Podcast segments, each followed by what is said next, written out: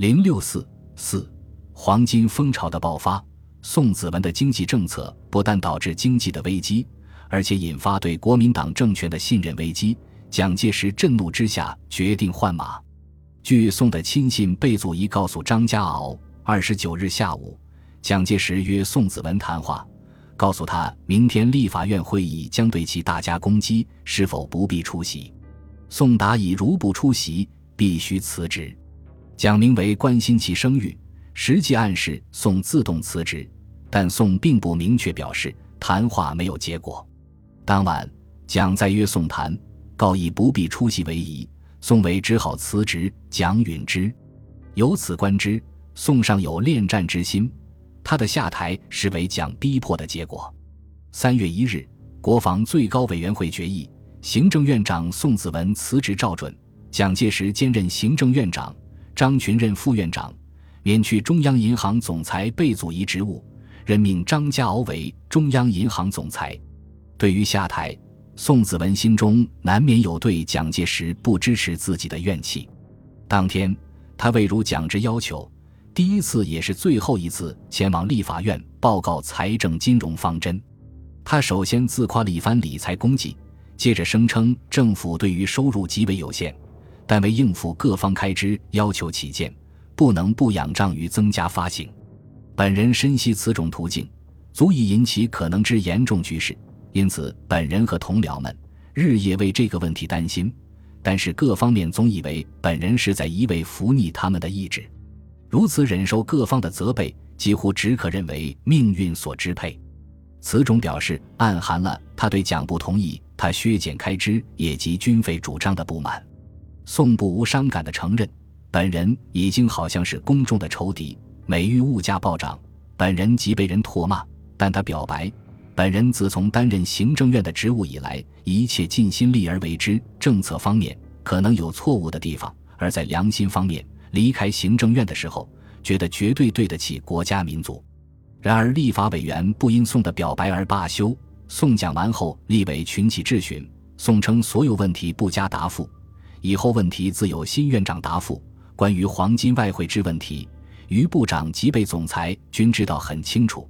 辞职的人不应该讲话，言毕扬长而去，既让准备打落水狗的立委们无奈，又将了蒋宜君。监察院调查黄金风潮案，四立委于三月间对宋子文提出弹劾案，认为宋子文接任行政院长以来，其误国失职多端，由于此次黄金风潮使社会骚动。影响国计民生至深切惧。该案列举宋之误国失职事实为：财政金融政策失当，摧残生产事业，使国民经济濒于破产；运用黄金政策失败，贻误国家财政，浪费外汇，促成金潮；独断孤行，贻误全盘行政。因依法提出弹劾，即请提付惩戒，以正纲纪。但监察院的审查意见为。本案所举弹劾宋子文之事实，均属政策运用问题，尚未举出有何犯罪情事。该宋子文与金朝风潮发生后，即经自请去职，应无庸再负惩戒。在三月举行的国民党六届三中全会上，与会者对金朝案反应强烈，以黄羽仁领衔，一百名中央委员临时动议，提出。惩治金钞风潮负责大员及彻查官办商行账目，没收贪官污吏之财产，以肃官方而平民愤案。提出抛售黄金政策，原意故在收回法币，乃负责主持之人不但运用失宜，亦且有勾串商人操纵图利之嫌，即应一面再促政府依法提付惩戒，一面转资中央监察委员会从速查明益处，以肃党纪。蒋介石虽对宋子文不满意，但一损俱损，对宋的攻击过火，易影响国民党的公众形象。因此，蒋在三中全会上为宋辩称：“宋院长依法执行任务，不知何故加以谴责。宋子文在行政院长任内并不贪污，如为愚见贪污而不知，则由于负责。”他告诫说：“这次三中全会通过知觉议案，大部分属于破坏性。”党内纷争殊为扼腕，查办宋的声浪就此停息。而对金朝本身，国民党拿不出真正能够解决问题的办法来。只是寄希望于迅速处理无需国家经营之企业，出售敌伪产业及剩余物资，并整理税收，以谋在短期内弥补财政之不足，防止通货之膨胀。三月十三日，与黄金蜂巢案有关的中央银行业务局局长林凤包、副局长杨安仁和上海金业工会主席兼同丰余金号经理詹连生三人被捕，贝祖仪亦被监察院提出弹劾。林、杨两人受贝祖仪的指示，与詹连生直接联系，通过詹进行全部明配与暗售业务。据监察委员调查指称，央行出售黄金价格由同丰余等行号与央行对讲电话报告为准，行号指定则由贝祖仪等三人任意决定，漫无标准，已属不当。以以此五家均系由詹连生一人介绍。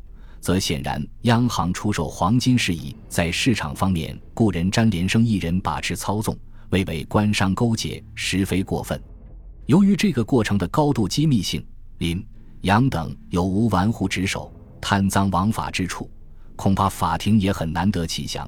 但詹连生获利之风，则是显而易见的事实。他在事先得知买卖数量和价格的情况下，可以通过时间差赚上一笔。更重要的是。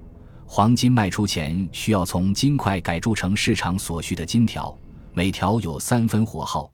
如按售出三十五万条黄金计算，仅此一项，詹即可得到十余万两黄金。四月四日，上海地方法院开庭审理配售黄金舞弊嫌疑案，林、杨两人均称一切都是奉命办理。詹连生亦称买卖黄金的金号和价格都是由局长和总裁决定。我丝毫不能参加意见。然而，无论当事人怎么说，对这一震动全国的案件，总要有所交代。最后，法院已判处林凤包无罪，杨安仁有期徒刑八年，詹连生有期徒刑四年，而了结此案。其实，严格说来，不仅是林、杨两人，即使贝祖亦不过奉命行事。黄金蜂巢引发的危机，绝不是处理这样几个人物所可以解决的。黄金风潮的爆发并引发经济危机，原因很复杂，但从根本上讲，物价的病根在于通货，通货的病根在于内战。内战不停，生产不能进展，通货不能停发，物价便无法收拾。黄金政策即使改弦更张、圆滑的运用，还只能减杀物价的波动，并不能根本解决物价问题。解决的办法如同时论所言。今天中国的经济财政病症，任何专家设计，任何医生开药方，其前提只有一个，就是停止内战，实现和平。倾向于国民党的著名金融家陈光甫认为，除非政府改变对中共的政策，否则经济注定无法长期维持。黄金政策的失败不在于中央银行的错误，而是错误的政治政策的结果。黄金风潮的当事人贝祖仪在辞职答立法委员质询时直言不讳地认为，黄金政策一度取得的成功，原因大不应归功政协会议之成功，主要由于国内和平。今年情势大变，此一政策能否继续施行，是有详细加以考察必要。国民党无意实行和平政策，因此其经济政策只能是头痛医头，脚痛医脚，找不出根本解决之道。经济紧急措施方案的出台，暂时以行政手段抑制了市场动荡，然而并未能解决危机爆发的根本原因。时论认为，经济紧急措施方案在目前或不失为一治标应急之策，但是国内经济上的积弊、政治上的积弊、币值稳定上的积弊依然很明显的存在。一次风潮算是过去了，第二次的风潮又在酝酿着。如果不从根本上想办法，难道焦头烂额的人民生活还经得起再受打击吗？这是当时社会各界和舆论的普遍看法与担心，即使国民党官员自己也承认这一点。张家敖上任后认为，能否平衡预算、获得外援及军事胜利，是稳定财政经济的三个条件。而在战争毫无希望的情况下，法币增发，物资日趋缺乏。距离紧急措施之平衡预算与稳定物价两目标相去日远，如是，则我之任务必告失败。思之己于寝食不安，他的不安完全被其后的事实所验证。他要求中央银行垫款应有限度，紧急支付命令已经过审核再付。财政部长于鸿军首先反对，为军费支出，无法拒绝，何能规定中央银行垫款限度？主席亦以于部长所言为然。在这种情况下，张教迟早要走上宋子文的老路。果然，在国民党拿不出治本之策的情况下，市场只维持了大约两个月的稳定。四月中旬开始，因为法币万元大钞的发行，物价再度发生剧烈波动。从而成为五月反内战争民主运动的直接诱因。本集播放完毕，感谢您的收听，喜欢请订阅加关注，主页有更多精彩内容。